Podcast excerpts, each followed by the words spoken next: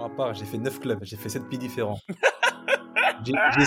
J'ai signé, deux contrats le 31 août. Ça m'a rappelé mon premier banc contre le PSG avec Metz au parc. J'étais tellement content, tu vois, j'étais fou. Alors mon coach, avant l'échauffement, je dis coach, je suis grave pas bien. Il m'a dit, hé, c'est pas grave, tu restes sur le terrain, tu parleras moins, c'est tout.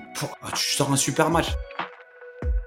Ladies and gentlemen, bonjour à tous. Je m'appelle Sébastien Bassong, aka Baby Bass, et je vous souhaite la bienvenue dans Ballon, Main, Corps, l'émission de la génération 86, accompagné de mes frères depuis plus de 20 ans, de mes acolytes, de mes partenaires in crime, Ricardo Facci, aka Ricky Friandiz, et de Quentin Westberg, aka Q, l'américain. Ballon main corps, c'est une réunion de famille hebdomadaire. L'émission qui t'ouvre chaque semaine les portes des secrets liés à notre passion commune, notre vision du football, notre ADN, nos expériences sur et en dehors du rectangle vert. Alors, si t'es intéressé à découvrir comment l'homme derrière le footballeur vit sa vie, quand le rideau s'ouvre et surtout quand il se ferme, les challenges qu'il rencontre, la manière de gérer le quotidien, les moments clés, les erreurs à ne pas faire, crois-moi, tu es au bon endroit. On a plein de choses à te raconter. J'espère que tu vas passer un super moment en notre compagnie. De toute manière, c'est parti. Ballon, main, corps. Let's go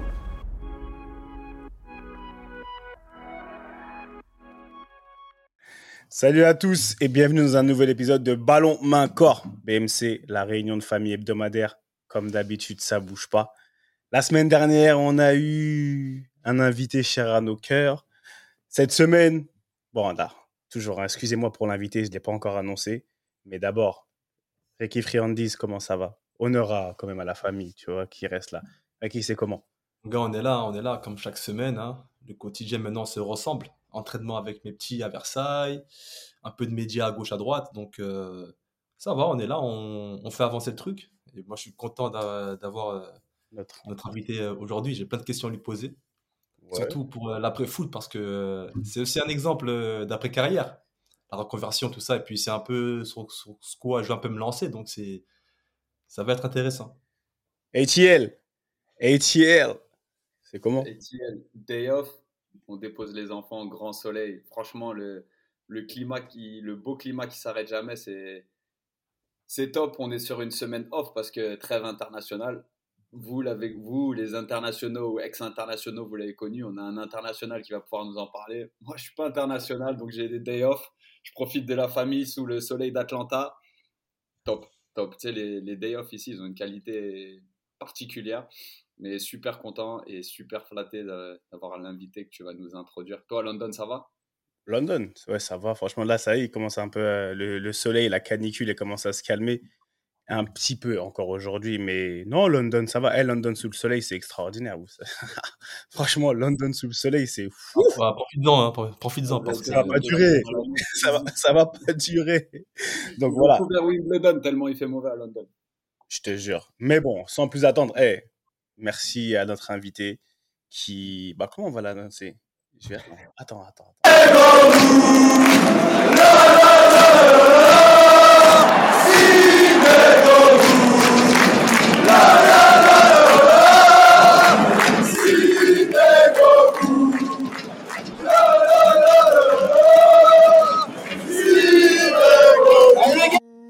C'était fort, c'était fort. Tu progresses dans, les, dans, les, dans les montages là. Ah, ah c'est bon. il a sorti des perks de son. Waouh! Ah, attention, mais quand même, mesdames et messieurs, il faut, il faut donner le respect à monsieur Sidney Govou, a.k.a. la Gov. Il m'a dit la Gov. Non, moi, c'est monsieur Sidney Govou. Franchement, respect.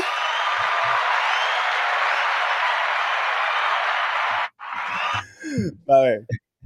Sidney, ça va ou quoi? Ça va très bien. Salut à tous. Très très bien. Tranquille.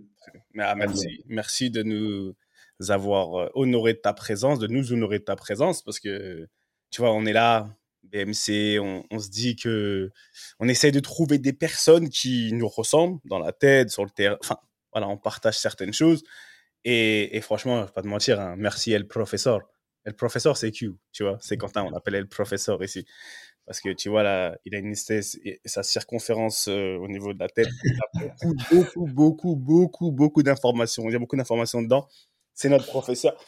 Et, euh, et, voilà, mais comment ça va? Ça va? T'es où? Tu fais quoi? Comment ça se passe Ça va, ça va très bien. Euh, là, je viens de rentrer sur Lyon. J'étais à Paris pour faire le CFC avec Canal hier. Et ça va, on recommence une nouvelle saison en tant que consultant pour Canal. Donc, euh, c'est C'est que du bonheur. Que, du, que du bonheur. Mais alors, Sidney Govou, quand même, c'est 406 matchs avec l'Olympique lyonnais. 406 Parce que moi, je suis pas bon dans les. C'est ça? Je, ne sais pas. Si tu le dis, c'est que je crois. Et c'est 73 buts. 73 buts, mais après, je, veux, je sais que mes deux gars là, ils ont énormément de questions à te poser. Et moi, j'ai des, des, petits points. Tu vois, j'ai fait, fait le bon gars, j'ai écrit quelques petites notes parce qu'il y, a des, y a des points sur lesquels je vais pas t'attaquer. Mais sur lesquels je veux. Non, on discute, on discute tu vois. Mais, euh, mais ouais, Sidney Govou, c'est l'homme d'un seul club pour toi? Dans ta tête? Moi? Ouais. Ouais, bah oui, je peux pas le nier. Quand j'ai fait plus de 12 ans à Lyon, je suis arrivé en 97 et je suis parti en 2010, donc ça fait 13. Donc forcément, quand tu fais 13 ans dans un club sur, euh, sur 15 ans de carrière, un peu plus, tu es forcément l'homme d'un club. je, je, serais rattaché à Lyon quoi qu'il en soit. J'ai beau me dire n'importe quoi, les gens quand ils me voient, c'est le Lyonnais. Voilà. Et je suis pas Lyonnais hein, d'origine. C'est ça que j'allais dire. toi, tu n'es pas formé euh, à l'académie OL. Hein. Non, non, non. C'est arrivé en jeune, mais. Ouais, formé à Lyon, mais la vérité, c'est que je suis du cul en blé. Et je suis arrivé à Lyon à 18 ans, l'année de mes 18 ans, en juillet. Donc, euh, est-ce qu'on considère que je suis formé à Lyon Pour la belle histoire, on va dire que oui. Mais il faut rendre honneur aux gens qui, qui m'ont entraîné depuis que je suis gamin. J'ai fait deux clubs, Brive-Charensac et le Puy-en-Velay. Et j'ai eu des bons éducateurs. Ce qui m'a permis d'avoir un certain niveau, d'arriver peut-être tard, mais avec euh, un bon niveau football. Le Puy, le Puy c'est un bon club amateur, ça ah, je suis né là-bas, mais j'ai fait qu'un an au Puy. Mon vrai club formateur, c'est Brive-Charensac, pour dire. Depuis de, débutant jusqu'à bah, jusqu'aux 17 ans. J'ai fait une année de 17 nationaux au Puy, sinon c'est Brive-Charensac vraiment. Et j'ai eu des très bons éducateurs à chaque fois. Donc je dis, c'était du, sport amateur. Alors on n'avait pas les infrastructures, on n'avait peut-être pas le, suivi, mais des éducateurs là qui étaient, qui étaient à fond derrière nous, qui je me rappelle, qui venaient me chercher chez moi avec sa deux chevaux, qui emmené à l'entraînement, qui m'ont ramené toi, des passionnés, des vrais passionnés. Et en fait, ça c'est bien parce que vous, avez, vous m'avez amené là où je voulais qu'on aille un peu au départ pour commencer, parce que pas de formation dans, on va dire, à la lyonnaise. Tu arrives à 18 ans. Moi, ce qui m'interpelle, enfin, ce qui m'interpelle, ce que, ce que j'aime, c'est ce cursus scolaire. Parce que j'ai lu, j'ai bien lu, parce qu'il fallait que, tu vois, j'en avais entendu parler, mais il fallait que je lise de mes pro, que je vois de mes propres yeux. Oh, avec tes petites lunettes, ça va, t'es un intello. t'es un intello, quand même, t'es parti à l'école, vraiment. J'ai vu, quand même, t'es parti loin, tu vois. Et ouais, c'est arrivé, entre guillemets, tardive dans le monde professionnel ou ouais, professionnel. Elle est quand même liée à, quand même, à une certaine, euh, on va dire, élévation scolaire. Moi, je veux que tu me parles comment c'était. C'était. Euh, alors, je suis arrivé tard, mais j'avais eu des propositions plus tôt. Ah, à 15 saisons, j'avais déjà des propositions de, différents clubs pro et euh, j'avais pas envie. J'étais bien chez moi avec mes potes et je je, m'imaginais pas, je savais pas ce que c'était. Donc, tu as aussi la peur. J'avais un âge où, euh, scolairement parlant, j'étais plutôt doué à l'école. Donc, mes parents, euh, le fait de pas aller en club pro, ben, on va dire que ça les arrangeait. Parce que moi, je suis d'une génération où les parents, c'était école, école, école, école. Aujourd'hui, c'est foot, foot, foot. Mais moi, c'était école, école, école, école. Donc voilà, j'ai refusé plusieurs fois et j'ai accepté l'année de mes 18 ans parce que je passais mon bac. Et, euh, et c'était un tournant. Soit j'allais à la fac, d'ailleurs à Clermont, parce que l'académie c'était Clermont, ou soit je tentais l'expérience lyonnaise, ou d'autres expériences, parce que j'avais au moins 4, 5, 6 clubs qui, qui me voulaient cette année-là. Et dans la vie, il faut faire des choix. Après, il faut les assumer. J'ai fait le choix d'embrayer doucement au départ, sur un an de contrat à Lyon, continuer la fac. Et après, voilà, au bout d'un an, il faut faire un choix définitif, voilà, de, continuer dans le foot.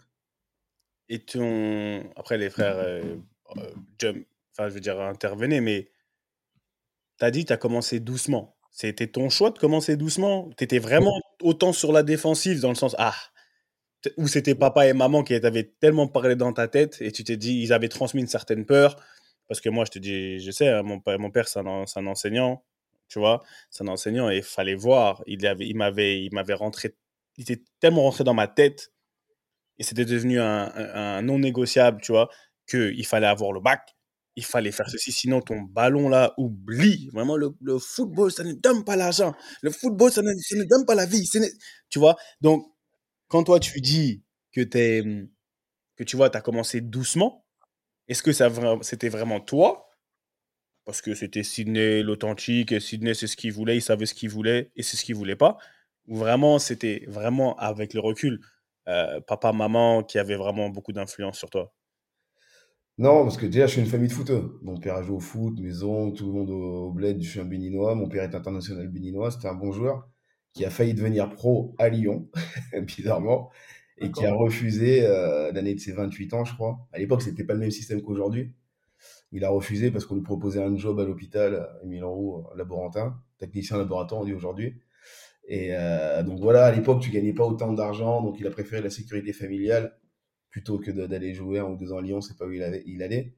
Et moi, c'est un peu le même truc, tu vois, quand on te dit à 18 ans, tu fais un choix. Moi, j'étais programmé pour la fac, j'avais déjà mes potes, on se voyait prendre notre appartement à Clermont, on avait déjà tout imaginé, faire la warring ensemble, etc. Et tu as ce truc-là qui me tombe dessus au dernier moment. Et quand je fais le choix d'y aller, c'est vrai que je c'est pas sur la pointe des pieds, mais c'est parce que je connais pas ce milieu. Alors, je suis un passionné de foot, j'ai toujours joué au foot depuis gamin tout le temps, mais je m'intéressais pas à ce qui se passait à côté. Donc je savais pas ce que c'est un sens de formation. Je regardais pas trop les matchs à la télé, je préférais jouer avec mes potes. Et on te dit, tu vas aller voir des joueurs qui s'entraînent là depuis qu'ils ont 15 ans, tous les jours. Donc tu as une petite appréhension. Moi, je jouais contre eux déjà au plus, parce que j'étais en moins 17 nationaux. Et on a pris quelques raclés, tu vois, contre Auxerre, contre Lyon, contre Saté.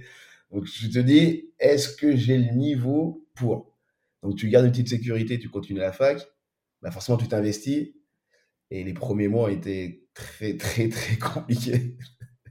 Quand hein. tu passes de deux entraînements par semaine plus un match, et après tu arrives, tu t'entraînes tous les jours, tu doubles le mardi, le mercredi, tu joues le samedi ou dimanche, et que les mecs qui se connaissent, ils se font des passes, machin. Toi, t'es au milieu, tu comprends rien. j'ai vécu six mois, grosse galère. Physiquement, mentalement, c'est dur. Mais justement, comment tu as fait après pour, euh, pour, dire, pour arriver à leur niveau, voire même les dépasser? Parce que es, après, tu as fini par devenir pro, bah tu es, dans la grande équipe lyonnaise. Donc, euh, c'est quoi en fait qui a fait que tu bah, as franchi pas quoi. Non, mais je suis un travailleur, donc du coup, les autres étaient meilleurs que moi, ça c'est clair et net. Hein. Il y en a plein qui étaient meilleurs que moi. Mais je suis un bosseur, tu vois. Quand je commence quelque chose, j'aime aller jusqu'au bout, donc j'ai bossé j'ai bossé dur. Et après, l'aspect le plus compliqué, c'était mental. C'est-à-dire que euh, à l'époque, je jouais en DH, donc pour moi, c'était super de jouer en DH, parce que le puits, la 1 était en DH. Donc déjà, je jouais du même niveau. Donc pour moi, c'était top. Tu avais la CFA qui était au-dessus, N2 aujourd'hui, et, euh, et j'ai failli craquer plusieurs fois. Hein. Je m'en pas, je me souviens, euh, au mois de décembre, quand tu rentres à Noël, tous tes potes, tu revois tous tes potes, et là, c'est dur de repartir après. Hein. Quand on dit de repartir, j'ai séché deux jours. Je vois pas, j'ai séché deux jours. Oh, ça arrive à nous, ça. Ça nous arrive à nous aussi, t'inquiète pas. J'ai inventé. Et j'ai eu un mec qui s'appelait Armand Garrido, qui était le coach des 17, qui m'a fait venir, en fait, à Lyon, entre guillemets, celui qui m'avait repéré. Et il m'a dit, t'inquiète pas, ça va aller, ça va passer, tu auras un déclic à un moment donné. Je suis revenu et j'ai eu le déclic euh, dans le mois qui a suivi, au mois de janvier. Je, je pourrais même pas expliquer pourquoi, comment, j'ai commencé à comprendre le foot, enfin leur football surtout, parce que c'était très très lyonnais. Et après, il faut digérer physiquement. Il fallait que je digère tous ces entraînements. Il fallait que je digère la prof du football que je connaissais pas, c'est-à-dire que c'était une guerre. Euh, je jouais au poste de certaines personnes et les parents qui venaient chaque semaine, je les entendais. Mais pourquoi ils jouent? Mais qu'est-ce qu'ils foutent? Tu vois, ça quand t'es gamin, t'es tout seul. Mes parents venaient de temps en temps, mais j'ai quand même un grand grand frère et deux petites sœurs, donc je pouvais pas tout lâcher pour venir. Et t'entends, ça te touche mais en même temps, je suis assez dur. Je suis un dur au mal. Donc, tu vois, j'ai fait, fait la, tête, la tête dure. Et après, un jour, ce qui est, ce qui est marrant, c'est que quand tu deviens bon, tout le monde devient gentil. je trouve ça horrible. parce que j'ai toujours été un mec bien. Mais le fait d'être là, de prendre la place de quelqu'un ou pas, c'est la guerre. Et quand tu deviens bon, ah bah bizarrement, les gens ils parlent différemment. L'approche est différente. Et après, ça s'enchaîne. On dirait ah ouais, j'ai un enchaînement hyper rapide. Des, études, des études supérieures à l'Olympique lyonnais, c'est fort quand même. Tu vois, il y en a, ils vont dans des écoles de commerce à la fac. Toi, tu as choisi l'Olympique lyonnais, c'est fort, ça fait presque romantique. Mais tu vois, ce qui est marrant, c'est que cette discussion-là que, que, vous avez, que j'écoute, ben, en fait, en substance, c'est exactement celle qu'on a eue il y a 10 ans, parce que j'ai eu la chance de jouer avec Sydney un à Evian. Et, et, et, maintenant, les gars, vous connaissez mon appétence, enfin, moi, ma curiosité, surtout pour les anciens. Tu vois, le, tu sais, moi, je me mets dans un vestiaire, tu sais, je regarde un petit peu et j'aime bien apprendre, tu vois. Et c'est vrai que cette année-là, à Evian, euh, il y avait de ta génération, vous étiez pas mal quand même, mais l'année où tu arrives, il y a Jérôme Leroy qui arrive aussi. Et tu sais, ces deux caractères, avec Christian Poulsen un petit peu différemment, qui n'était pas autant dans le partage, mais ces deux caractères qui m'ont énormément aidé. Pas, pas vraiment, je leur demandais pas d'aide, mais en fait, vous m'avez donné tellement de temps à partager votre vécu que moi, je me rappelle très bien t'avoir demandé ça, mais c'était tout de suite pour l'amener sur un côté qu'on aime bien. Tu vois, là, tu parles. Là, comme tu le décris, tu t'es adapté super vite, ça t'a mis, ça t'a pris six mois, mais ton adaptabilité, bim, c'est ce qui t'a permis de passer cette étape et relativement rapidement parce que toi, tu dis que tu as galéré tout ça, mais en fait, en un an, tu es passé du puits quasiment au pro à Lyon à la Ligue des Champions. Et c'était un truc qui m'avait moins intrigué à l'époque, je t'avais demandé. Et ça refait sortir un, côté de ton caractère que j'ai rencontré direct, c'est l'authenticité. Est-ce que tu penses pas que ce côté, parce que je me rappelle, tu me disais ça et tu me disais aussi surtout, dès que tu avais un week-end off, tu retournais au puits, il fallait que tu ailles te ressourcer, voir tes potes, c'était un truc, c'est des potes que tu n'as jamais lâchés quelque part et c'est un truc où tu retournes, enfin c'est, c'est comment dire, c'est ton, c'est, c'est, c'est ta cure de jour, c'est ton, tu te ressources en fait là-bas. Et est-ce que c'est cette authenticité et cette fraîcheur quelque part par rapport au, on connaît, hein, nous on parle de sec pour l'INF, mais les Lyonnais, il y a un côté super sectaire aussi. C'est oh, trop fort. C'est un truc de ouf, ils se ressemblent presque. Tu sais, c'est un, délire. Quand tu avais six mecs qui étaient les mêmes, tu vois. Moi j'ai joué avec Julien Faussurier par exemple. J'ai l'impression qu'ils étaient ouais, Julien Faussurier dans une équipe, tu vois. Les Lyonnais, pour moi, ça, Grégory Bétiol et tout, c'était, bref. Est-ce que. Il y, avait les six Lyonnais, tu avais les deux rebeux devant, tu avais tout un black latéral sur, les côtés, il y avait Ivaï Dangar à l'époque, il y avait toujours comme ça.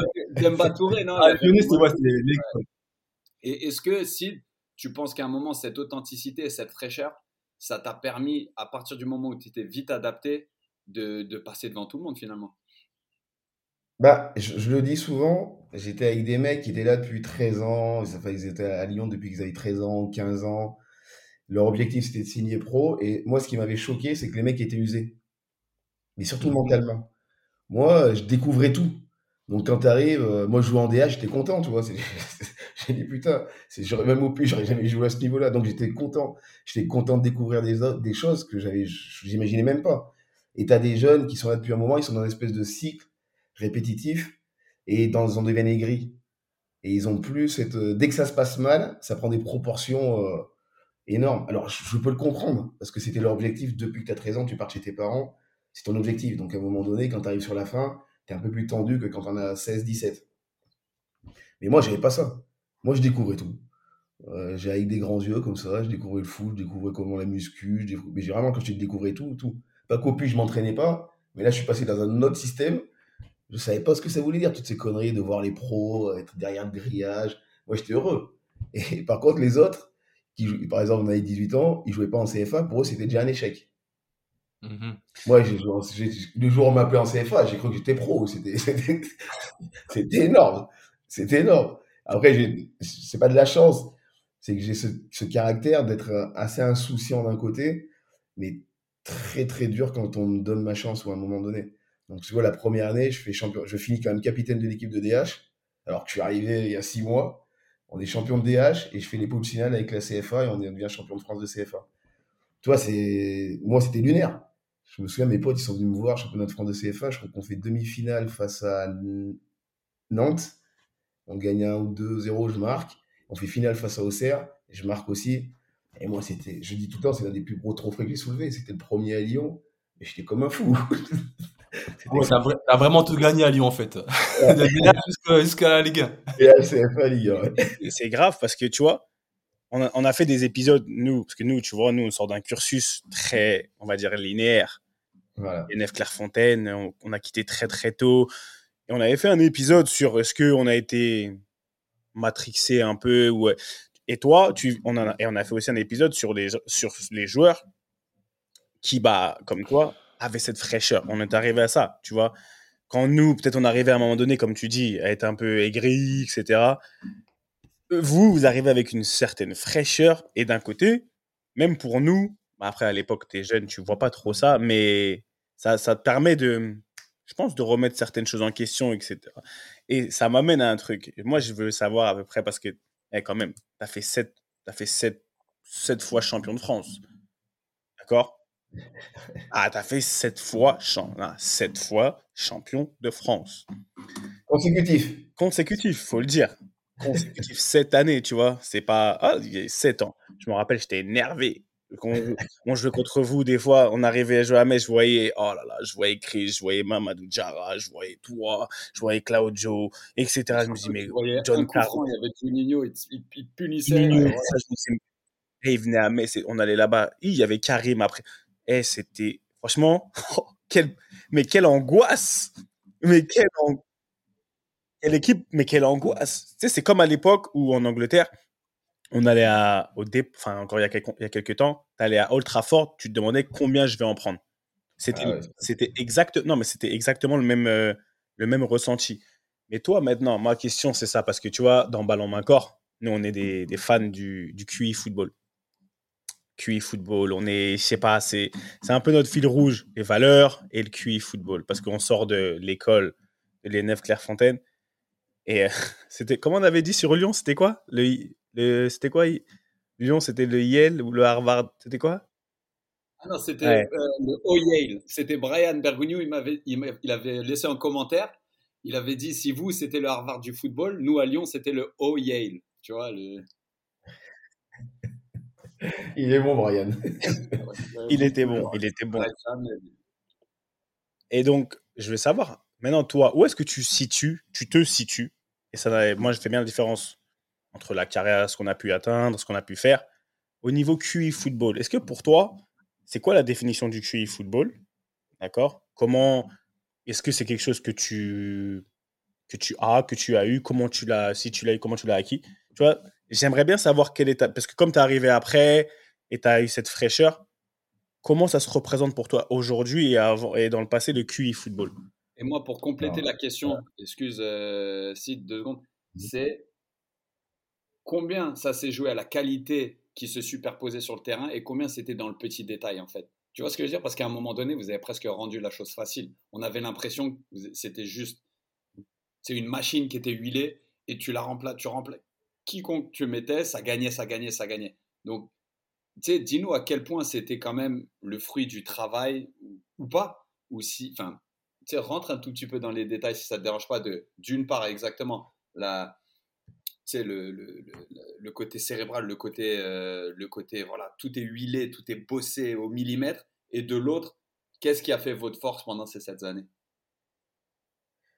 Bah déjà, moi, pour moi, le, Q football, bah c'est forcément l'intelligence du foot. C'est comment tu perçois le foot selon ta position, selon et ton approche du foot, en fait. Aujourd'hui, par exemple, on a une approche du foot qui est ultra physique. Euh, les mecs, ils veulent tous aller à la salle, euh, machin. Ils ont vu Ronaldo faire des, je sais pas combien d'abdos par jour, etc. Et, et je pense qu'ils oublient l'intelligence de jeu. Parce qu'ils pensent que tu vas vite, tu, physiquement, tu cours beaucoup, tu touches beaucoup de ballons. Ça veut dire que tu vas être bon dans un match ou dans ta carrière. Moi, je pense qu'il faut faire attention. Et déjà, il faut analyser. Il faut se poser des questions. Moi, je trouve qu'un joueur qui se pose pas de questions, il sera toujours limité. Même si il faut se poser des questions. Alors, il faut pas emmerder ton entraîneur tous les temps pour lui demander le pourquoi du comment, mais il faut se poser des questions. Il faut aussi des fois accepter, sans s'en poser. C'est ce qui est bizarre. De temps en temps, as des, as des, moi, tous les coachs que j'ai eus, ils m'ont dit ce qu'on aimait bien avec toi, au-delà des capacités physiques que j'avais au-delà de la moyenne largement, c'est qu'en fait, dès qu'on te donnait une consigne, déjà, tu l'as respectée. Mais ça m'arrivait de pas la respecter. Mais ça m'arrivait de pas la respecter parce que une fois que tu es en situation sur un terrain de foot, tu dois être en capacité de te dire ce qu'on m'a dit, c'est bien, mais est-ce que je perçois sur le terrain? La théorie et la pratique. Voilà. Ton coach, il veut tout, tous les coachs du monde, ils vont t'expliquer, ils veulent garder le ballon, ils veulent les mar... En fait, ils vont te dire, on va marquer un but. Moi, ça me fait rire. Le les coachs, ils ont tous des principes. Mais quand tu les écoutes, c'est tous les mêmes principes. C'est actuel, c'est avoir la possession, jouer haut, serrer haut, etc. Mais les coachs actuels, ils n'ont rien inventé. Hein. Je pense qu'avant, c'est exactement la même chose. Mais c'est comment tu t'adaptes sur le terrain, comment tes joueurs sont en capacité de se dire, aujourd'hui, par exemple, on est dans un bon jour, et ben on va presser très haut. Et nous, on avait une force collective, c'est qu'on arrivait nous-mêmes à, à s'en rendre compte très rapidement. Il y a des jours on n'était pas bien, on savait que l'arme forte s'appelait Juninho, et ben entre guillemets, on serre un peu les fesses, et on se disait, bon, s'il y a un coup franc à la 85e, on va tous prier pour qu'il la mette, il mettait, on était comme ça. Mais parce qu'on n'avait pas la capacité, ce jour-là, par exemple, de faire autre chose. Mais c'est là où on était fort collectivement, c'est que j'ai jamais vraiment identifié le pourquoi du comment. Peut-être qu'ils ont recruté des joueurs intelligents à chaque fois, plus ou moins, compatibles déjà, il faut être compatible. mais on avait cette capacité-là sur le terrain. Moi, par exemple, j'étais un leader de terrain assez rapidement. Et des fois, quand il fallait changer des choses, j'attendais pas la mi-temps ou le coach qui crie sur le terrain, enfin, t'entends rien. Euh, ça m'est arrivé de temps en temps de moi-même me repositionner, de repositionner un mec, de dire les gars, on n'a pas les jambes, on va pas les chercher haut, ça sert à rien. On peut pas. Et je pense qu'il faut dégrôler du coach, j'en faisais partie. Et c'est ça être intelligent dans le foot aujourd'hui. C'est que je trouve que les équipes, euh, pour donner un exemple, alors je n'aime pas, pas cibler, Lyon est pas bien en ce moment. Et ils voulaient sortir le ballon très bas face à Paris, qui est hors norme, qui fait un pressing de dingue. Et premier ballon, Coco dos au jeu, mauvais contrôle, penalty. Mais quand, quand tu as, de la confiance en toi, quand le coach te demande ça, à un moment donné, tu sais que tu peux pas. Change. C'est pas dire au coach qui dit n'importe quoi. C'est que toi, tu es sur le terrain, le ressenti que tu as sur un terrain, c'est pas le même. Le coach, il regarde, il est extérieur, et à un moment donné, tu dois avoir des joueurs suffisamment intelligents qui vont, te, qui vont à l'encontre de ce que tu dis. Alors, pas changer de schéma tactique, etc. Il faut quand même un minimum de respect, même si ça nous est arrivé. Mais il faut des joueurs qui soient capables de le faire. Il faut qu'Anto Lopez, même si on l'a dit, tu ressors sur Coco, c'est un leader, il doit être en, capacité de se dire, c'est quoi, aujourd'hui, on, ne va pas faire ça. On va pas faire ça. On va, gommer tout ça, je vais allonger, on va se battre un petit peu, on va limiter la casse. Et ça, c'est être intelligent. Et je pense que notre force à Lyon, à un moment donné, c'est ça c'est qu'on arrivait à chaque fois de n'importe quelle situation compliquée, parce que quand tu joues contre des équipes, elles te posent des problèmes. Le problème, tu veux le résoudre avant d'être sur le terrain, c'est le rôle du coach, mais il y a un moment donné, tu dois le résoudre quand tu es sur le terrain. Entre ce que le coach a pensé voir et ce que toi tu analyses, c'est pas tout le temps la même chose. Donc, bah, tu dois, changer. Les consignes, il faut les respecter, les, consignes de base, euh, courir, machin, tout ce que tu veux. Mais il y a des moments donnés, tu dois aussi te dire, voilà, Allez les mecs, on arrête de vouloir sortir bas, on arrête de déconner, on va jouer la tête. Allez, go, tu sautes, là je te mets des grandes transversales, tu vas te battre un peu. Et après, dans le match, quand ça ira un peu mieux, peut-être qu'on pourra développer le jeu qu'on a envie de développer. Mais des fois, tu peux pas. Intelligence de jeu, adaptabilité, pour moi, c'est des extensions QI football. Aujourd'hui, bah, comme tu parles, tu le dis pas, mais enfin, tu l'as dit un peu à demi-mot. Vous étiez super intelligent. Et l'intelligence, aujourd'hui, on parle, c'est pas qu'ils sont. Toi, tu as été à l'école, et franchement. Non, mais il y a, y a un moment donné, quand tes coachs, ils te disent, et je le pense vraiment, que c'est bien, parce que on te donne une consigne, tu sais l'analyser, c'est parce qu'à un moment donné, hey, le cerveau, c'est un muscle. Tu as fait travailler ton cerveau jusqu'à un certain niveau, qui fait que quand on prend des, des, des, des on te donne une information, tu as la capacité, c'est un muscle.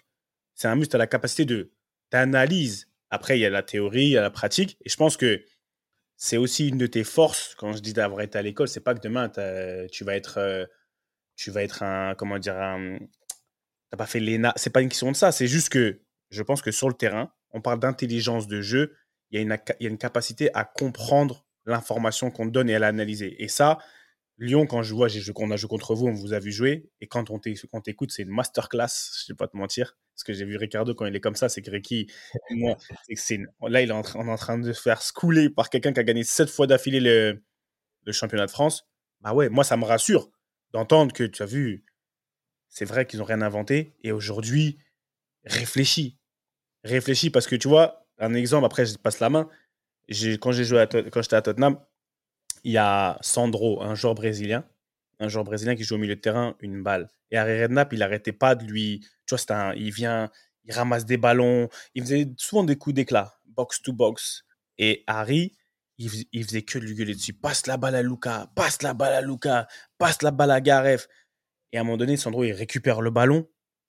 On avait un plan de jeu. Notre plan de jeu était simple. Luca Modric, Gareth Bale, Tom Hiddleston transversal, Aaron Lennon, Gareth Bale, ça va vite, ça sente, ça marque.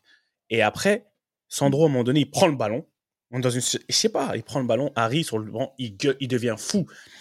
Il, fait il élimine quelqu'un, il, fait il sent le jeu. Et là, il a vraiment, il a, en gros, il a dit hey, fuck, coach.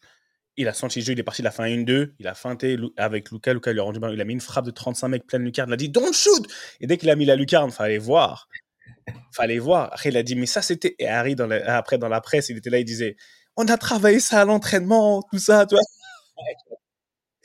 mais c'était pour montrer que, à ce moment-là, la prise de responsabilité, la, la prise de décision, comme tu le dis, la, l'analyse du jeu, pour moi, et ça, c'est du QI football aussi. Pour moi, c'est, c'est ça, une des définitions du QI football, savoir dire que je suis le professionnel, je suis sur le terrain. Comme tu as dit, il y a des, des ressentis qui ne mentent pas. Oh, quand tu as touché la barbe, vas-y. C'est comme, attends, pardon, c'est comme quand tu joues contre un, joueur. des fois, on te dit il est trop fort et tout, et tu sens les pros. Moi, en plus, tu joues sur le côté, donc tu as toujours du 1 contre 1, euh, le plus possible. C'était mon jeu. Et tu sens que le mec, aujourd'hui, c'est pas son jour. Donc, tu appelles le mec, un tes coéquipier, tu me dis donne-la moi. Donne-la moi. Je vais, je vais lui mettre la tête à l'envers. Au bout d'un moment, ça va passer, t'inquiète pas. Mais tu sens, quand tu sens qu'un côté, l'autre, il est plus fort que ton, ton coéquipier, que c'est plus dur, bah ouais, peut-être c'est l'un de tes meilleurs joueurs, mais il tombe sur un mec qui est en fire ce jour-là. On va peut-être changer ce qu'on avait prévu. Mais moi, souvent, quand je me sentais bien, je disais à Johnny, donne-moi donne le ballon dans les pieds. Donne-moi, je vais retourner, je vais y aller, je vais y aller. Dix fois. Après, le mec, tu le fais, il n'en peut plus. Quand tu as l'avantage comme ça, il faut, en profiter. C'est ça aussi, c'est ça connaître le football. C'est pas que le plan de jeu, il est, il est pas bon c'est qu'à un moment donné, toi aussi, quand tu sens les choses quand tu es sur un terrain, tu sais que le mec, tu sens qu'aujourd'hui, on l'a vu en vidéo, il était exceptionnel. Et là, tu te dis, il a du mal dormir la veille. Il commence à regarder en l'air, à droite, à gauche. Body language. Body language. C'est ça, l'intelligence émotionnelle. Tu sais, tu t'adaptes à la situation, en fait. Sais, parce qu'il y a ce que tu sais, ce que tu apprends, ce que tu travailles, et ce que le moment te dit, en fait. Et tu sais, c'est le truc où, effectivement, tu es dans un jour où tu vois ton latéral, il galère. Bah, tu le mets sur les talons, tu le mets sur les talons, tu le mets sur les talons. Et c'est un truc où, peut-être au match retour ou peut-être au, match euh, ah, contre cette même équipe, le gars sera dans un bon jour. Et ce qui est valable ce jour-là ne sera pas valable dans, un mois, dans six mois. Et c'est un truc où, tu vois, de nos jours, et on en parle souvent, tu vois, c'est un truc de ouf. Tu parles d'adaptabilité, de travail, de compréhension, de connexion finalement, parce que c'est se connecter. Tu sais, tu dis c'est ouais. Juninho. Tu dis pas c'est un autre joueur. C'est, il y a des joueurs avec qui tu connectes particulièrement et tu te dis, en fonction de la situation, on n'a même pas besoin de se le dire, on va s'adapter, on va faire, on va trouver la bonne solution pour faire mal.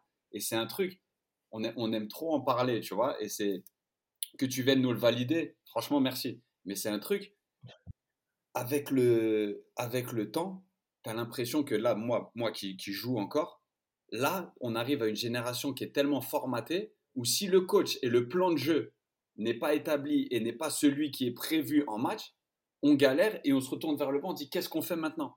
Et c'est un truc qui est ultra frustrant et ça en arrive même jusqu'au jeu réduit. Là maintenant, tu as des mecs qui attendent qu'on leur explique comment jouer un jeu réduit, tu sais, les 4 contre 4, les 5 contre 5, où c'est. Je ne dis pas que c'est purement de l'instinct, mais c'est un truc où tu. Tu sais, c'est là où tu t'exprimes. Tu vois ce que je veux dire? Chacun dans son registre, chacun dans son domaine, tu fais ce que tu aimes faire. Sydney, dans les, dans les 4 contre 4, 5 contre 5, elle a la protection de balle, c'était un truc de ouf. Hein. tes protections de balle, c'était incroyable, les gars, pour, pour, pour l'avoir vu. Et pour en revenir à une anecdote qui m'a marqué, dont je, vous avais parlé en off, un jour, Sydney, donc moi j'ai 23-24 ans à l'époque des je suis gardien remplaçant, enfin tu vois qu'on remette les choses dans le contexte, c'est Sydney qui arrive de, Grèce, mais bon, sa grande carrière, c'est matchs en Ligue des Champions et tout. On fait un jeu réduit, on, on se met notre part, tu vois, une super séance. Et à la fin de la séance, j'ai Sydney, que je regardais un peu comme une montagne, qui vient me voir et qui me dit Excuse-moi, Quentin, aujourd'hui, j'ai pas assez défendu. J'ai pris une baffe d'humilité. Je dis Sérieux? Je dis Mais il est sérieux, lui C'est mon grand comme ça. Il vient s'excuser de ne pas avoir assez défendu. Et c'est un truc où je me suis dit C'est pas une légende, l'humilité. Tu vois ce que je veux dire? C'était venu naturellement. Donc, toi, Sid, à ce moment-là, toi, tu t'en rappelles pas, c'est sûr mais ça fait, même là, comme tu t'exprimes, on sent que, ça, que c'est quelque chose qui dirait. C'est quoi cette partie, toi? C'est le côté, le mec authentique du puits, c'est le gars qui était là, tu étais déjà dans la transmission et tu te disais, je l'ai vraiment ressenti? Comment ça devenait ce genre de, remarque? On, fait un sport collectif. Donc forcément, ton, ton, ton, ton aptitude à être bon ou moins bon, ça va, ça va, ça va, ça va agir sur les autres. Et toi, tu es gardien, donc tu as un jeu réduit. Euh, si moi je fais pas le boulot, tu prends que des frappes. Je sais ce que c'est d'être gardien à un moment donné, genre, parce que je suis pote avec des gardiens. Euh, les mecs, ils pètent des plombs. Et donc, forcément, à la fin de l'entraînement, si j'ai pas fait le taf, tu as pris plein de fichettes comme ça. En plus, on a perdu. Moi, quand on perd, ça m'énerve. Pas longtemps, mais ça m'énerve sur l'instant. Après, c'est normal. J'ai dit, ouais, ouais j'ai senti que j'ai pas fait ce qu'il fallait. Désolé. Après, ça veut. On, s'arrête là. Après, euh, moi, tu sais, je, je switch très vite. Euh, la fois d'après, bah, c'est fini, je le dis, je le fais, je l'intègre. Et j'avais même pas de raison pourquoi j'ai mal défendu. Peut-être que je n'étais pas en forme, peut-être que j'avais pas fait les efforts. Mais au moins, tu t'excuses auprès du mec qui, qui subit le plus sur le jeu réduit, ça reste le gardien. Donc, mais bah, dans mon souvenir, on n'avait pas nécessairement perdu, on n'avait pas. Mais c'était un truc où. Ouais, mais c'est l'exigence. Je suis exigeant avec moi-même. Moi, j'ai envie. J'aime bosser, j'aime travailler, j'aime me faire mal. Et quand j'ai l'impression de ne pas avoir tout donné, bah ouais, bah, tu dis putain, fais chier. En fait, je m'en veux surtout à moi-même. Je, ne cherche pas d'excuses à droite et à gauche, non. Je m'en veux à moi-même. Tu vois, tu vois, ouais, et quand j'écoute ça, et depuis tout à l'heure, je t'écoute franchement attentivement, attentivement, mais tu as parlé, et j'aime bien cette. Si je, quand je t'écoute, il y a toujours ce côté frais. Que tu repars, on parle du puits, tu repars là-bas. Là, Quentin, il raconte, il raconte une histoire où tu viens, tu t'excuses. Ce que tu as vu, et là, tu es à la télé, tu vois cette nouvelle, génération, cette nouvelle génération, tu vois comment le football il évolue. Est-ce que tu penses pas vraiment, et j'insiste beaucoup sur ça, que ton côté late bloomer, comme on dit en anglais, c'est-à-dire celui qui éclot un peu plus tard, te, permet, comme tu as dit, de ne pas être un peu cramé euh, mentalement et émotionnellement, et d'avoir un peu plus, plus longtemps, et surtout tu as gagné pendant 7 ans d'affilée, ça, a permis de tamponner cette fibre d'humilité, tu vois, parce que à un moment donné, c'est long une carrière. Quand tu quand es dans, les, dans le système depuis 12 ans, formaté d'une certaine manière. Comme tu as dit, on, on, a parlé à un moment donné de certains comportements que nous, les joueurs de foot, on peut, on peut avoir. On a des comportements, tu vois, on a des... on est formaté. Je dis souvent que le football nous a éduqués parce qu'on a été, voilà, on a été dedans depuis très très très longtemps. Mais est-ce que toi, tu penses que cette authenticité te permet, t'a permis d'avoir ces comportements-là, même à, tu vois, parce que avec, euh, avec Hugh, Hugh avait 24 ans, tu étais, déjà, entre guillemets, en fin, vers plus, plus proche de la fin de ta carrière. Enfin. la fin de carrière, excuse voilà, on va dire ça.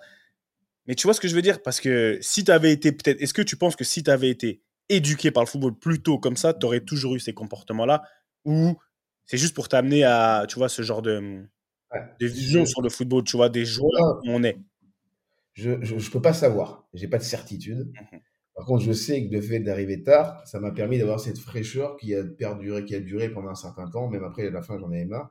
Mais je, l'ai gardé. Mais, euh, et je dis souvent, c'est que mon avis encore une fois, je trouve que déraciner un gamin à 14 ans, c'est trop tôt. J'ai un, un, gamin, il a 14 ans, il joue au foot. Moi, pour moi, c'est trop tôt, tu vois.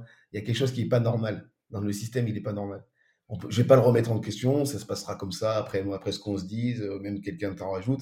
Pour moi, c'est pas normal. Il faut trouver une, autre façon d'amener les jeunes au haut niveau sans les déraciner trop tôt.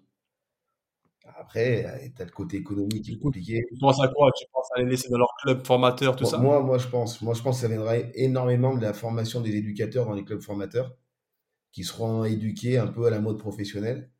Et ça je, je 16 ans, 17 ans peut-être. Avant, pour moi, c'est trop tôt. Parce que déjà, même à 18 ans, tu n'es pas bien dans ton cerveau. Tu es, bien quand tu as 30 ans, ton cerveau, il. Donc, t'imagines, à 15-16 ans, tu pars, tu es dans un espèce de milieu, tu es dans la compétitivité directe. Alors que tu viens d'un club amateur où tu es le meilleur, tu joues, euh, tout se passe bien pour toi les week-ends, tu es sur des titus, et là, tu changes, tu switches sur un truc, ouais, il y a des mecs qui sont meilleurs que toi, il y en a machin, on te demande d'être bon, d'être compétitif, et en plus, on te dit d'aller à l'école, tu as un rythme qui est, qui est énorme moi, je, trouve que ce qui me dérange, c'est que c'est vrai que tu vas vers l'élite. Donc, tu auras les meilleurs des meilleurs. Mais je trouve que tu laisses trop de monde. Mais tu, laisses trop de tu laisses trop de joueurs qui n'ont pas le même mental que celui qui est là et qui, pour moi, il y en a certains qui auraient pu. Mais c'était trop tôt. Donc, moi, dans mon, dans mon système à moi, je pense que si j'étais parti plus tôt, j'allais pas, pas aller, pas faire ce que j'ai fait. Parce que j'étais pas fait, j'étais pas fait pour faire ça dès le départ. Quand tu me demandes dans un club pro à 15 ans, j'ai dit non parce que je sentais que j'avais pas ça. Après, j'aime le foot, hein. j'adore le foot, alors ça c'est un truc, euh, mais je l'avais pas. Donc j'ai pris le risque de rester en club amateur et j'avais les parents aussi, c'était pas leur objectif. Maintenant, les gamins, euh, on appelle ça objectif Bappé, à partir de 5 ans, ils commencent à t'expliquer. Donc c'est dur pour le gamin aussi d'intégrer tout ça. Depuis à 5 ans, Mais c'est dimanche, il faisait un contrat avec coach à 5-6 ans. Et on a fait une, on a fait une, une intervention Génération 86. Et euh, c'est notre association, tu vois. Et on, on, est là, nous, on va, nous, on est, on a maintenant 37 ans, on va parler à des gamins et on va les prendre sur le terrain. Et à un moment donné, sur le terrain, il y a un petit, franchement, c'est un petit jeune, franchement, un, vraiment un petit jeune. Il vient avec un groupe de 12 enfants, maximum 7 ans. Et je les vois.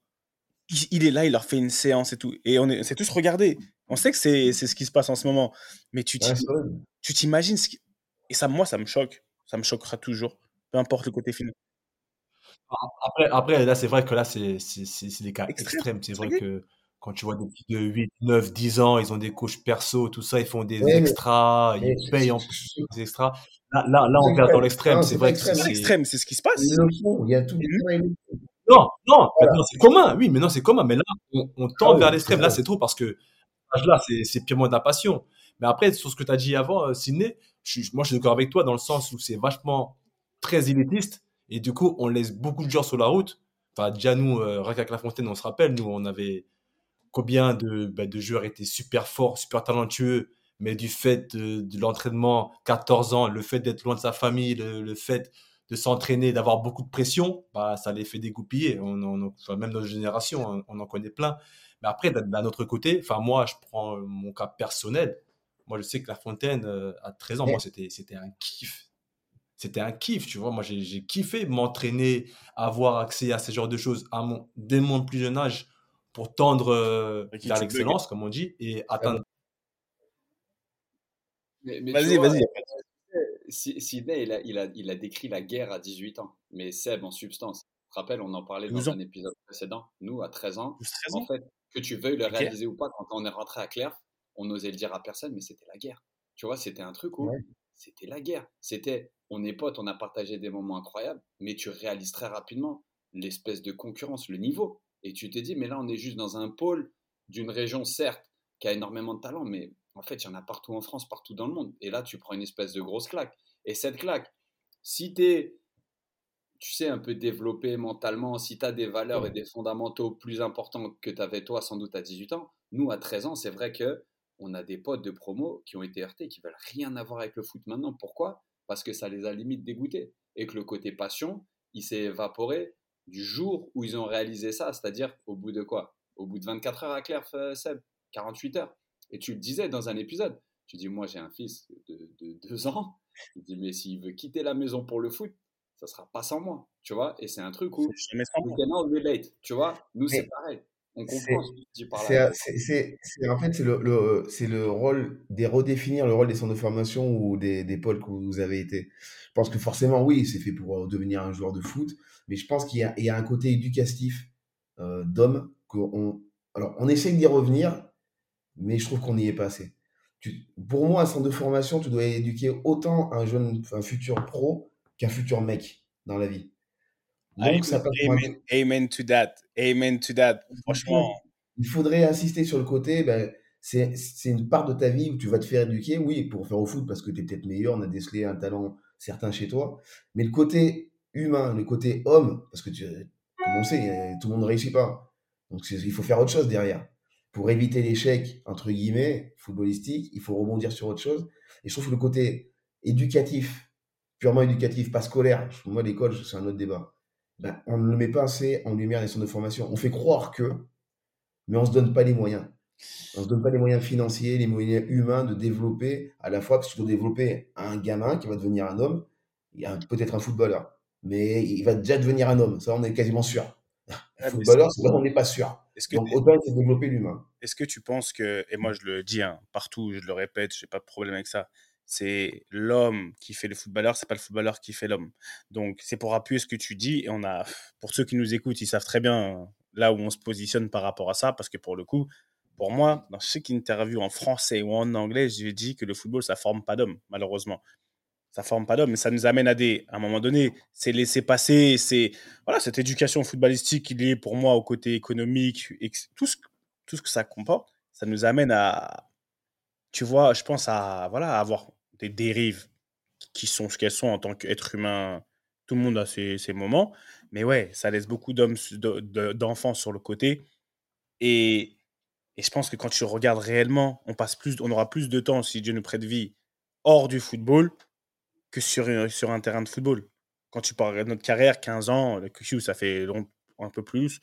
Bah, franchement, je pense que ces 15 années-là ou ces 20 années, 20 années-là, j'ai pas envie, j'aurais pas envie qu'elles déterminent, tu vois, 25 euh, autres ou 30 autres années de galères psychologiques et de vraiment de, de traumatismes qui vont être difficiles si t'as pas la force de caractère à aller et à les régler. Parce que c'est pas tout le monde, même après une carrière comme la nôtre ou la tienne, voilà, on est trop, pour moi, on est traumatisé d'une certaine manière. On est, on est parano. On enfin, il y a des choses qui, c'est lourd, quoi.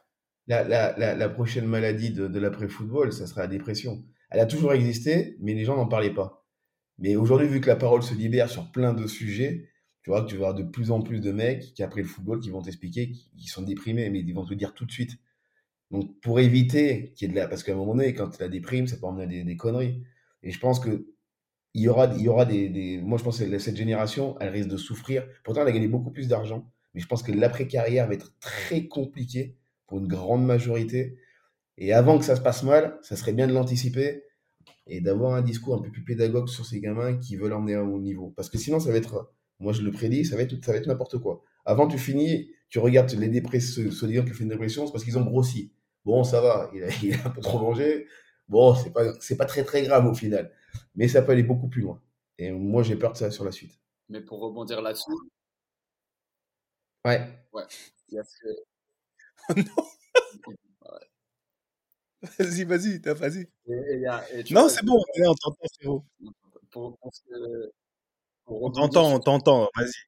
Pour rebondir sur ce que tu disais, si, de, de, de, de, ce qui se passe actuellement, il y a un, un énorme fossé entre ce que tu obtiens, les titres, l'oseille, la reconnaissance et ce que tu deviens. Et il y a beaucoup de mecs qui backent le côté ce que tu deviens. Tu sais, genre qui sont drivés par le côté on flatte tellement ton ego en carrière qu'au final, tu crois que, tu, que tout ce que tu obtiens, c'est parce que tu es quelqu'un de bien, c'est parce que. Non, c'est parce que tu performes. Et en fait, quand tu t'arrêtes, tout ça se termine.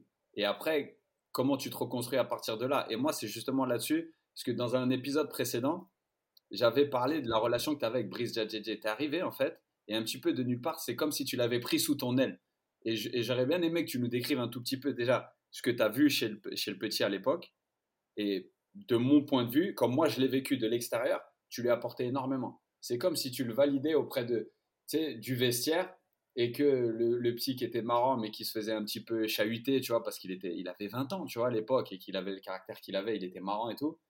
Qu'est-ce que tu as vu chez lui et, et, tu vois, ce que tu, ça vient appuyer un peu ce que tu dis de, du développement de la personne, à savoir, toi, tu avais 10-15 ans de plus que lui, mais tu es arrivé, tu l'as aidé direct. Donc, c'est pas toi le père de famille, tu sais, qui est maintenant du recul sur sa carrière. Non, déjà à l'époque, tu you practice what you preach, tu vois, tu, tu faisais ce que tu dis maintenant. Donc, amène-nous parce que si on est, on est bilingue, hein, on est bilingue. Déjà, déjà mon, mon, rôle à Evian, il était bon sur le terrain bien sûr, mais euh, quand j'y arrive, on me demande beaucoup hors terrain. Avec Pascal, avec machin, on me demande comment ça se passe à Lyon, avec Léo, bon, fait à son âme, etc. Donc plutôt dans l'organisation, parce qu'ils découvraient tous la Ligue 1, donc ils savaient pas trop, ils avaient peur de mal faire, bien faire. Et je tombe sur ce petit bout de bonhomme, Brice, qui, est d'une grande naïveté.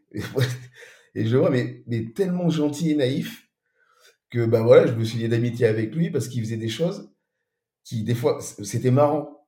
Mais j'ai dit, mais tu peux pas faire ça. tu peux pas. En plus, bon, c'était un bon joueur, il avait des qualités.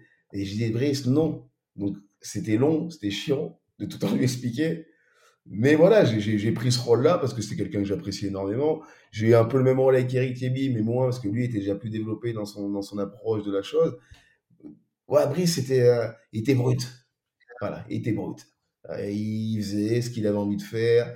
Et en même temps, il avait ce côté à se dire, il avait envie de réussir. C'était pas un merdier. Il y a des merdiers. Bon, si le mec il est merdier, moi qui ai 20 ans, 25 ans, 30 ans, je, voilà, je m'en fous, pas de m'en fous, mais si tu veux faire de la merde, fais de la merde. Lui, il avait quand même ce côté-là où il avait envie de réussir. Mais il faisait beaucoup de choses à l'envers. donc, il a fallu que, que je remette certaines choses à l'endroit dans sa tête pour qu'il comprenne certaines choses.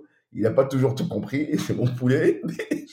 Mais, s'il a compris 20% de ce que je lui ai dit, je suis, je suis content.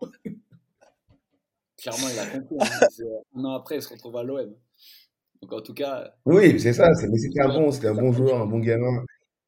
Et quand tu es comme ça, toi, c'est bien. Bah, je vais dans un plus petit club, donc oui, il y a le football, mais il y a le côté. Moi, je savais que c'était la fin. J'étais dans ma tête, j'en avais un peu marre. Donc j'ai dit, bah, au, au, que je kiffe le moment, je serve à quelque chose, tu vois. C'était plus dur sur le terrain. Donc voilà, on, on fait autre chose. C'est la deuxième fois. Ricky, on t'a cité là, mais c'est la deuxième fois où tu dis, je suis obligé de, il n'y aura pas de troisième fois, j'en avais un peu marre quand tu arrives sur la fin. C'est la, Ouais. c'est la deuxième fois que tu le dis parce que, et je suis obligé de te demander, ça veut dire quoi? Enfin, comment ça s'est matérialisé? Pourquoi? Et Ils ont été les, tu vois, les points qui ont fait que, voilà. j'ai eu un rythme, j'étais pas programmé pour faire ça. J'ai eu un rythme, j'étais international. Comme dit Quentin, là, t'es en day off parce que t'as très international. Ça, je connaissais pas. J'avais une semaine de vacances au mois de décembre, euh, deux au mois de, juin, si ça voulait sourire. Et ce rythme-là, au bout d'un moment, c'est usant. Et je dis, c'est, avec le recul, par exemple, si j'avais été à plus d'expérience, je pense que j'aurais peut-être arrêté un an. Mais sans, ouais, tu sais, parce qu'il y en a, des fois, ils arrêtent un an, ils reviennent. Après, c'est un milieu qui est tellement compliqué. Est-ce que tu arrêtes un an, tu es capable de revenir? Est-ce qu'on va te permettre de revenir? On n'en parle pas trop? Ben, j'espère que ça, cette fois, ça va marcher cette fois-ci. J'espère, que je vais pas me déconnecter. On n'en parle pas trop, mais euh, toi, tu étais très rarement blessé. Sur la fin, un peu plus. Parce que quand Tu- tu- quand tu- Mais moi, non, mais pendant ta, on va dire, ton prime, entre guillemets, Voilà. tu sais, tes années lyonnaises, tout ça, tu jouais tous Moi, les j'étais matchs. hein. très peu blessé parce que, je sais pas, pourtant, j'étais pas un exemple de vie extérieure, mais, mais tu vois, j'a- j'avais mon système à moi, il fonctionnait très bien. Après, euh, Ouais. sur la fin, c'était beaucoup. J'ai plus eu d'usure mentale que physique. Après, Ouais, physiquement, ça. bah, je peux pas te dire. Moi, je suis souvent encore proche de mes kinés. Ils me disent, t'étais une machine, quoi. Ils me disent, des fois, on comprenait pas. Tu te fais une- Parce que tu sais, des fois, quand il y a des mecs qui se font, ils se font les croisés, ou toi, ils se pètent, tout ça, et bon, ils sont out 6 mois, 9 mois, ils prennent aussi le temps de recharger les batteries mentales, je dis, je pense. Et après, ils reviennent, ils sont frais, en fait. Et toi, en fait, le fait, je pense que le fait d'avoir enchaîné sur 10, 15 ans euh, de la sorte, je pense que forcément, à la fin, tu arrives Ouais, mais je- où, parce que ouais, de, même, je, je suis pas fait, j'étais pas fait pour faire ça, même si je l'ai fait, je l'ai plutôt bien fait, je suis assez fier. J'étais pas programmé. Et quand t'es pas programmé, à un moment donné, ben, tu te lasses. C'est pour ça que je te dis, si j'avais pu arrêter un an ou six mois, mais vraiment arrêter, pas sur blessure, hein. je décide d'arrêter. pas Et blessure. six mois après, ça m'aurait peut-être lavé l'esprit et je serais revenu différemment. C'est vrai que Mais personne l'a fait, ça, je trouve que c'est dommage. Un mec, il a dit, frère, un an, ça, ça, euh, c'est vraiment, et ça, je le vois aujourd'hui, je c'est anti-système. Mais c'est bien, pour Oui. moi, c'est anti-système, mais il, il en faudrait. Parce qu'au final, comment on peut créer des normes si on n'en fait pas une, une nouvelle fois? Tu t'imagines quelqu'un qui se lève, qui dit, tu sais quoi, je prends une année sabbatique du football, et t'es pas payé, hein? Ah ouais, non, mais. à moitié, je sais pas, tu trouves un deal avec ton club, tu vois. Ah non, t'arrêtes, t'es pas payé. Tu prends une année sabbatique. tu fais autre chose. Mais après, le retour, il est compliqué t'arrêtes. parce que qui va te faire confiance? Parce que quand tu arrêtes un an, après, c'est toi aussi, tu arrêtes. Euh, t'arrêtes pas l'activité physique. Tu peux t'entretenir de, de multiples façons. Maintenant, si tu arrêtes et tu fais des barbecues tous les jours, bon, bah, l'année prochaine, ça, sais qu'il va prendre. C'est, plus compliqué. FC. Barbecue, là. Non, c'est ça. Mais arrêter, ça veut dire. Moi, c'était mental. C'était pas une usure physique, c'était mental. Il fallait que je déconnecte de ce milieu-là. Après, je suis resté dedans. Après, je me suis blessé, reblessé. Après, voilà. J'arrête parce que j'en ai- je- même j'aurais pu revenir. Tac, tac, tac, t'as pas arrêté parce que si je me trompe pas, t'as joué en amateur après. C'est-à-dire qu'en fait, Ouais. Oui, t'as mais après, t'as c'était un autre combat. mentale du foot professionnel, mais pas du foot. Ouais, mais ap- après, c'est un autre combat. Quand je rejoue en amateur, quand je me fais le tendon rotulien, c'est que je suis passé proche de l'amputation, j'ai eu des grosses, grosses complications. Et après, en fait, je m'étais fait un objectif dans ma tête, c'est de rejouer au foot. Peu importe le niveau. Parce que mon chien, au départ, les mecs, ils me disaient, tu pourras pas courir, tu pourras rien faire et tout. Et la rééducation fait que ça arrive. Et après, je me suis mis dans l'objectif, rejouer au foot. Voilà. Et j'ai rejoué au Gol FC. Je peux te dire que c'était dur. J'avais mal, c'était horrible. Après, j'ai changé de club. Je suis parti dans un club à côté de chez moi, Limonet Saint-Didier, en, en DH. Du coup, j'avais dit, je reste avec vous un an et je vous fais monter, on est monté en N3. J'ai continué l'année d'après, mais bon, c'était. J'avais atteint mon objectif, rejouer, plus mal au genou, faire ce que je voulais, j'étais content. Parce que Tu voulais sortir bien- sur, ta, sur, te- sur ta décision. Ouais, c'est plus que ça, c'est même pas sur mes décisions, c'est que, franchement, quand je me fais opérer tendon rotulien, j'ai galéré. J'ai perdu 15 kilos, j'ai staphylocoque doré, ils voulaient amputer, c'était compliqué, très C'était compliqué. contre chaud, c'est ça? Après- Avec Evian. C'était Ouais, non, c'était contre euh, Lille. C'était à Lille. Je blesse à Lille. Et tu vois, après, je rentre dans un autre système où je veux combattre la fatalité de se dire tu pourras plus rejouer, tu pourras plus marcher. On me disait, tu pourras plus jouer au foot avec ton gamin dans le jardin. Tu vois, ça. Ouais. tu sais, et juste après Ricky va parler, quand tu, dis, quand tu rentres dans ça, fin des fins, tu dis que tu n'étais pas programmé pour le niveau pour ça, mais tu es devenu cette machine psychologique parce qu'il n'y a aucun, on va dire, avec tout le respect que j'ai pour euh, les personnes qui ne sont pas athlètes de haut niveau, qui ne sont pas high achiever, si tu n'es pas programmé à un moment donné pour être le meilleur et pour dépasser et pour, euh, voilà, comment dire, euh, ne pas accepter cette fatalité, aller au-delà, tu peux jamais te fixer cet objectif et l'atteindre. Donc, quand tu n'étais pas programmé. mon caractère. Je ne suis pas programmé pour le monde du football, mais je suis un compétiteur. Moi, je joue aux cartes. pour le haut euh, niveau. Faut que je gagne, quoi. Il faut, faut, que je gagne. Après, je suis pas, je suis pas mauvais, mauvais joueur, mais ça dure pas longtemps. Tu vois, quand je perds, ça me met un peu les boules, mais c'est pas très grave. Mais quand je reviens contre la même personne qui m'a fait perdre, j'ai encore plus envie de gagner. tu vois le système. J'ai toujours été comme ça, que je joue aux cartes, que je joue à la pétanque, que je fasse n'importe quoi. Je suis comme ça. Mais du coup, le compétiteur, forcément, dans le, sport, le compétiteur en toi, il n'a pas disparu. Comment maintenant tu fais pour, euh, pour en fait combler ce manque? Est-ce que déjà tu arrives à le combler d'une part? Et comment tu vois cette compétition? Parce qu'elle a pas elle est pas morte en toi cette compétition. Comment tu fais maintenant Non mais déjà je joue encore au foot en amateur à, à, à Chaponneau en vétéran. Voilà, et je leur ai dit, je viens, on va gagner la Coupe du Rhône. Ils n'avaient jamais gagné. Au bout de deux ans, on a gagné. La première année, je me souviens, on perd en demi-finale, j'avais été nul. Et je m'étais énervé, tu vois, j'avais pas été bon. Et j'ai dit l'année après, je reste, et je vous dis l'année prochaine, on va gagner. Quart demi-finale, je marque, on gagne. J'ai dit, bon, voilà, j'ai rempli mon job, je peux partir. Ils m'ont dit, non, on reste, on s'amuse bien. Après, c'est un délire, tu vois. Ah ouais, toi, t'as vraiment traumatisé tous les Rodaniens, toi. T'as vraiment tout gagné. Pour de après, voilà, c'est, je, je, la vis différemment. Je suis peut-être moins excessif dans cette envie de, de toujours performer, mais je suis, euh, ouais, je, je, suis un ambitieux quoi qu'il en soit, mais dans le bon sens du terme. J'ai pas de la mauvaise ambition. Toi, là, je bosse à la télé, j'arrive de nulle part quand je commence à bosser. Je mets pas forcément d'objectif direct, mais plus ça va, bah, plus je dis ouais, maintenant je veux faire ça, je veux faire ça. Et c'est pas la même chose. Alors, la, la sensation du sportif, tu l'auras jamais. Tu l'auras en parlant, en parlant de, de télé, parce que moi, c'est là, j'ai laissé mes, mes, gars parler. Tout ce qui est mindset, tout ce qui est QI, ça, c'est pour eux, ça.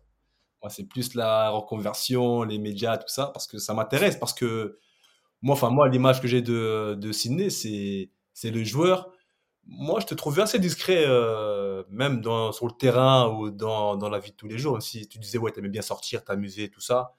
Mais euh, j'avais jamais imaginé te voir euh, en tant que consultant. Donc, euh, comment c'était venu? Est-ce que c'était un heureux hasard? Ou est-ce que tu t'es dit, après ma carrière, je vais faire consultant?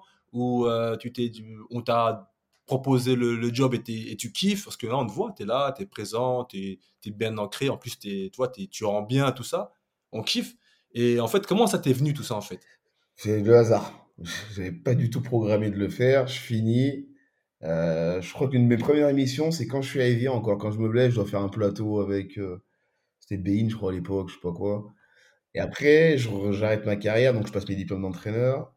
Et un jour, on me demande en 2014, c'est la Coupe du Monde au Brésil, ouais. Je sais pas pourquoi, bah, Nico Villa, je sais pas si vous connaissez. Ouais, voilà. bah, en fait, c'est notre gars. Il m'avait vu plusieurs fois dans des émissions de télé. On lui dit de faire une équipe pour la Coupe du Monde. Et il fait Manu Petit, Nico Villas et moi, tous les jours, à, parler des matchs de la Coupe du Monde au Brésil et tout machin. Un mois à Paris. Et tu vois, je commence à prendre du plaisir à regarder les matchs parce que je regardais plus de la même manière qu'avant. Ouais, mmh en fait, tu veux, j'ai toujours été me vendre. Si, je suis un jour intelligent, quoi qu'il en soit. Tu vois, j'aime bien analyser tout ce qui se passe. Je le montre pas forcément. J'avais des rapports avec la presse qui étaient plutôt calculés, plutôt que pas toujours vrais, ou de temps en temps, il faut être dans le vrai. J'arrivais bien à, à, matcher, tu vois, à faire ce que j'ai envie de faire, le message que je dois donner, je savais le faire. Et quand je commence cette aventure avec Nico Vidas, un mois, donc ma chaîne sport, elle avait une émission, c'est les lundis, euh, elle parlait de Ligue 1. Mais en même temps, Canal me propose de venir chez eux en tant que pigiste. Et ça a commencé comme ça. J'ai dit oui, pourquoi pas. Un peu de late, un peu une émission, droite à gauche. Ça se passe plutôt bien. Et après, un jour, on me dit, bah, tu vas commenter un match. J'avais jamais commenté. j'ai dit, dit, vous êtes sérieux? Je sais pas faire. Oh, t'inquiète pas, ça va bien se passer. J'ai dit, ouais, mais si ça se passe pas, comment on fait? Et je pense que c'est, des cons, entre guillemets. C'est une espèce de sélection qu'ils font. Parce que si tu t'y vas, tu te déchires pour ta première, tu connais les premières. Je t'ai pas sur travers, du mec, malheureusement, on te met pas dans les meilleures conditions, mais c'est ta première, si tu te déchires, les gens ils vont dire il est pas bon. Alors tu peux te déchirer. Et là, j'y vais sans savoir. Et ça se passe. Je prends pas trop de plaisir à la base quand je commente au début. Mais maintenant, voilà, bon, bah, j'évolue. Ma, ma, vision du foot a évolué, ma façon de regarder un match a évolué, de l'analyser, de le commenter. Et maintenant, j'adore commenter. C'est, mais c'est venu euh, progressivement. Et euh, au départ, c'est vraiment euh, comme ça. Je sais pas, quelqu'un il a cru en moi et tant mieux. C'est bien. Donc, du coup, là, tu prends du, tu prends du plaisir. Et donc, dans, le, dans un futur assez proche, tu, tu, tu vas rester ou tu as d'autres ambitions en tant que coach ou en tant que. Je sais pas. J'ai passé mon DES quand j'étais au DES. Je voulais devenir coach. On m'incite à le devenir parce que j'ai des éducateurs quand tu fais tes stages qui m'ont dit Ouais, t'as as, la fibre et tout. Mais euh, je mens pas, mon, ma qualité de vie fait que j'ai pas forcément envie de penser tous les jours, tous les jours à lui s'il est si sa femme elle est machin, s'il est malade, s'il joue pas, il est fâché, si machin. tu sais, à la télé, tu commandes ton match, tu rentres chez toi, c'est fini, tu vois, je vois mes gamins, je reviens à l'école, tout va bien, je joue avec mes potes, on fait du padel, on fait du foot. Là, quand t'es entraîneur, c'est du 100% tous les jours, quoi. Et je sais pas si je, suis capable de le faire. Parce que j'ai le côté de mon caractère, c'est que si ça me saoule, je dis, allez, j'arrête, laissez-moi tranquille. Donc, euh, et vu que j'aime pas aller jusqu'au bout des choses, je préfère ne pas le faire. Peut-être que je le ferai jamais. Par contre, le jour où je vais vouloir le faire, je sais que je vais me donner les moyens d'aller jusqu'au bout. Ça, c'est sûr. Ouais, tu te connais bien. Tu te connais bien. Ah non, tu te connais, il se connaît, je pense qu'il se connaît très, très, très, très bien. Bah, eh, franchement, et c'est. On est quel jour là aujourd'hui? Ouais, on enregistre le lundi. Vous êtes en plateau ce week-end Friandise? Vous êtes en plateau ce week-end? Vous êtes en plateau Ricky, tu es en plateau ce week-end Ouais, moi ce week-end, je suis en plateau. Euh, moi, je suis sur Amazon, du coup, Multi-Ligue 2. Ouais, on est en plateau. Bah, D'ailleurs, demain, on a, on a un shooting avec, bah, avec Chris. Ah il y a Chris qui va être là, il y a Jimmy Briand. Ouais, donc on va faire un petit shooting ensemble demain sur Paris. Et puis après, moi, ouais, Multi-Ligue 2 cette semaine, la semaine prochaine aussi. Il y a Fred Picken aussi. Et ouais, c'est pareil, moi c'est pareil. Ils m'ont invité une fois l'an passé, ils m'ont fait un petit test sur la Multiligue 1. Pareil, ils m'ont m'ont pas racheté là-bas. J'étais en train en train en train de faire bah, plus ou moins les de naviguer tout ça, mais ça va, ça, ça a bien donné parce que là du coup, je suis avec eux pour la saison. Et puis ouais, pareil, hein, j'espère que ça va ça va le faire. En tout cas, moi pareil, moi je suis un fou du foot, donc ça c'est un grand plaisir de le faire. Maintenant, on va voir comment ça va aboutir, mais ouais, toujours en plateau, c'est et désolé pour euh, mes petits, euh, on va dire mes, petits, euh, mes petites déconnexions. Et TL, ça dit quoi ce week-end? Nous, ce week-end, c'est big game. C'est le Messi game, comme ils le disent. On joue Miami à la maison. Et donc, oh. et donc la hype, elle n'est pas, elle est pas usurpée. Et, tu sais, on, est sur le, on, est, on partage le stade avec les Falcons. Donc la saison de football américain repris, on est dans un stade de 72 000 spectateurs. Chaque place est vendue depuis un moment. Et tu vois, avec euh, l'UFACFM, tu sais que, que, je passe, que Ricky a passé l'année dernière, j'ai pu avoir une petite immersion euh, auprès mmh. des Business Hop. Tu vois, je parlais avec la vice-présidente Business Hop. Elle me racontait que ce match seul, c'est la billetterie pour l'année. Et nous, on est l'équipe en MLS qui a, le plus, qui a, qui a la plus grande affluence. On a 45 de, de moyenne. Elle disait pour le match de Messi, ils sont capables de vendre les places 2, 3, 5, 10 fois plus cher sans parler des, des, des, loges et tout. Donc ouais, Messi Game ce week-end. Donc euh, bah, comme dans tous les gros matchs, pas beaucoup de blessés, tout le monde est disponible. Ça tire la boire à l'entraînement. Vous connaissez, hein, tu sais, c'est un truc où tu vois, les, les matchs on se prépare. Donc euh, Messi Game à domicile. Ouais, je veux dire qu'il y, y, a, y a pas mal d'attentes et en même temps, voilà, on approche de, de, la fin de saison. On approche de la fin de saison. Et, euh, et voilà, un, un match important pour, euh, pour, pour, la suite. Et toi, c'est comment toi Ce week-end bah, Ce week-end, euh, bah, je serai. Je serai, je serai en... ce week-end, je suis en voyage. Ce week-end, je suis en voyage. Ce week-end, je suis en voyage et. Euh, ouais, je suis en voyage du côté de. On va dire. C'est quoi ton.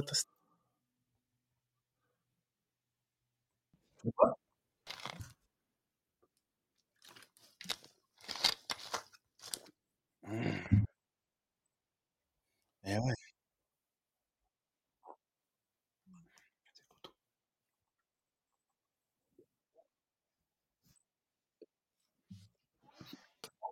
Là. Ok.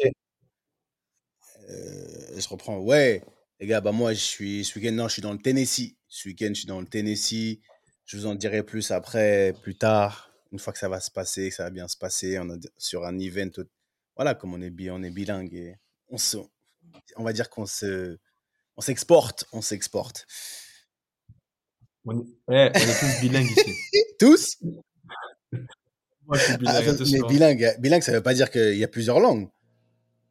Fran- Après, il y a Ah. plusieurs langues. Tu peux être euh, français, tu peux parler, euh, je sais pas moi. Ah non, mon anglais est clair. Venez pas critiquer Mais mon anglais. bilingue, Mon c'est anglais pas est clair. forcément anglais. bilingue, c'est deux langues. Je sais, mais bon, alors, je suis, alors je suis trilingue. Ah oui, non. Quadrilingue, si tu veux. En fait, tu veux dire que tu parles anglais. Ok. Sid, avant de faire, euh, Sid, je voulais te poser une question. Une question Yes. vraiment rapide, en rapide. Une question, deux questions en une. Meilleur joueur à qui t'as joué, plus grand talent. Je veux juste des noms, je veux pas d'explication. Euh, meilleur joueur, euh, Zizou, Juni. Il y en a plusieurs, mais Zizou, c'est quand même, euh, ouais, c'est le meilleur joueur, oui, forcément. Meilleur talent, vous connaissez, Athème, il n'y a même pas, il y a pas débat. Merci. Il n'y a pas débat. Moi, moi, moi, moi, je suis content parce que tu vois, Sinegovu, il a différencié meilleur joueur et talent. Voilà. Moi, quand j'ai fait ça sur euh, une certaine radio, on m'a attaqué. On m'a attaqué comme jamais. On m'a tué. tu. Merci. Eh, ça Merci, la Gauve. C'est, ah, le, le talent, c'est non, Athème. Le talent pur, c'est Athème. Il y a même Ah non, c'est thème. Après, moi, tu vois, moi, j'ai mis Haussmann, mais après, oui, à qui j'ai joué, Ouais. thème, c'est. C'est tout. C'est tout. Merci. Et il n'y a, pas KB, et y a pas, on va pas faire un KB9. C'est pas pareil. Il, est moins, il était moins Ah non, talentueux. non, bien sûr, on, a, il nous a, on, a- on est de la même génération. Donc, euh, merci pour ta réponse. Franchement, merci. Rien. Non, je voulais juste une question, des questions simples, des réponses simples. Parce que les gens, souvent, ils compliquent. Et tu as joué quand même avec des gens qui, franchement, qui envoient. Donc, euh, ça fait plaisir d'entendre ça. Et tu as permis à Ricardo de, tu vois, de- d'extérioriser sa frustration euh, de la radio. Il a besoin. J'ai j'ai vé- j'ai vécu ma première sauce quand même, ma première sauce médiatique, un peu.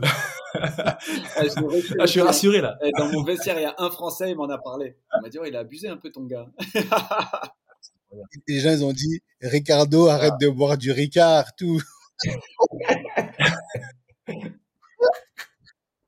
Eh, même les mecs à la mosquée ils m'ont dit, frère, imagine, ah, mosquée, jusqu'à la mosquée, on m'a attrapé.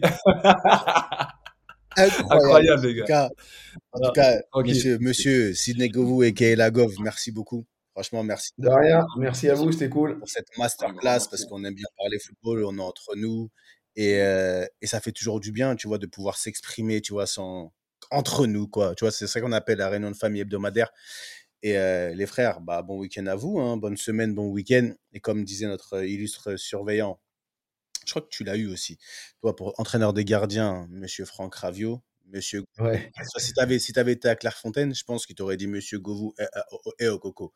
Monsieur Govou, Monsieur Fachi. Pas trop Monsieur Westberg, tu vois. De temps en temps, Monsieur Bassong.